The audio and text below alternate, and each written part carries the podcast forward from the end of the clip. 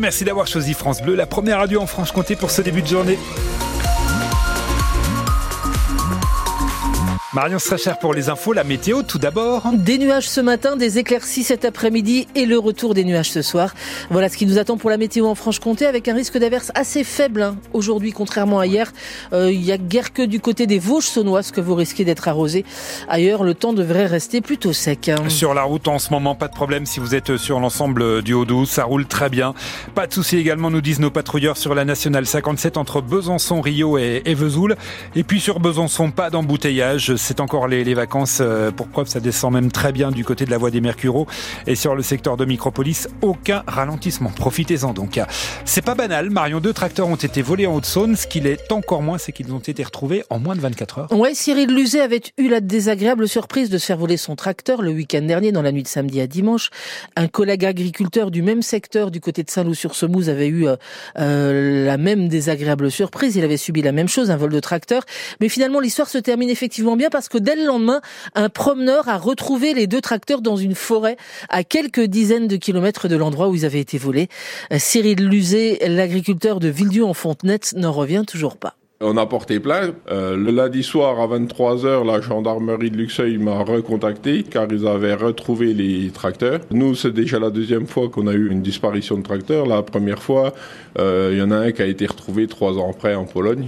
Euh, mais c'est une des premières fois qu'on entend dans le secteur que les tracteurs sont retrouvés avant de s'éloigner du secteur, quoi, puis qui n'ont pas subi de dégâts.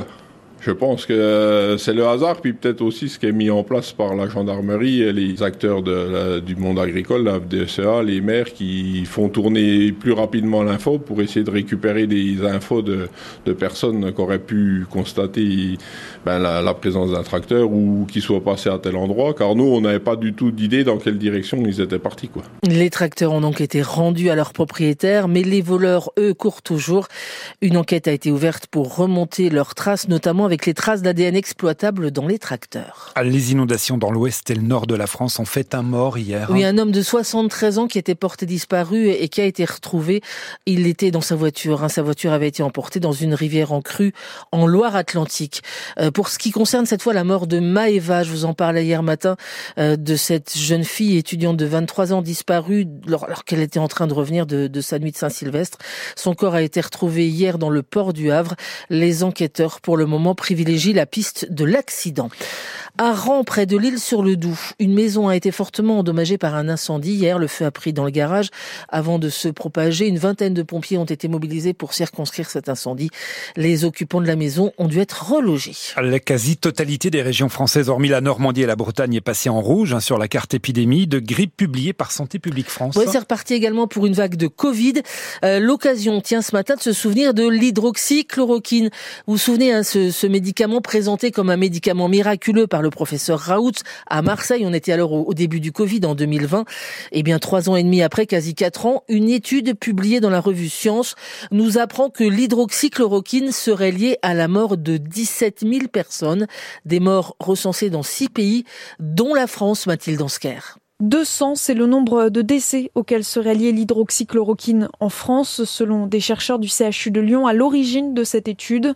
Elle prend en compte des patients de six pays, dont les États-Unis et la France, des pays pour lesquels les scientifiques disposent de chiffres. Combien de patients hospitalisés à cause du Covid? Combien prenaient de l'hydroxychloroquine? Combien sont morts?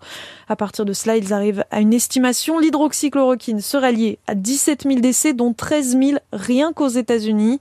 Pour mémoire, ce médicament antipaludisme a été présenté par certains comme un remède miracle contre le Covid dès les premiers mois de l'épidémie, administré par le professeur Raoult à Marseille. À noter que ce chiffre sous-estime sûrement le nombre de morts liés à l'hydroxychloroquine pour deux raisons. D'abord parce que l'étude se focalise sur la première vague de Covid, mais aussi parce qu'on n'a pas encore de données sur certains pays où le médicament a été utilisé massivement. C'est le cas de l'Inde ou du Brésil. À l'hôpital de Pontarlier, petit moment de frayeur hier soir. Alors, c'est pas le Covid, hein, c'est une alerte au gaz qui a provoqué pas mal d'agitation. Par mesure de précaution, une opération de sécurité a été menée. Au final, il n'y avait aucun souci, aucune fuite de gaz, mais le déploiement de tous ces services, hein, les secours, les agents, les techniciens, tout cela a suscité pas mal d'émoi hier en fin de journée à l'hôpital de Pontarlier. La pluie qui nous arrose là copieusement depuis le début des vacances ne fait pas que des ronchons. Oui, dans les structures de loisirs indoor notamment, on se frotte même les mains très fort parce que quand il pleut, forcément l'option laser game, bowling, trampoline, c'est une bonne option notamment en famille avec les enfants.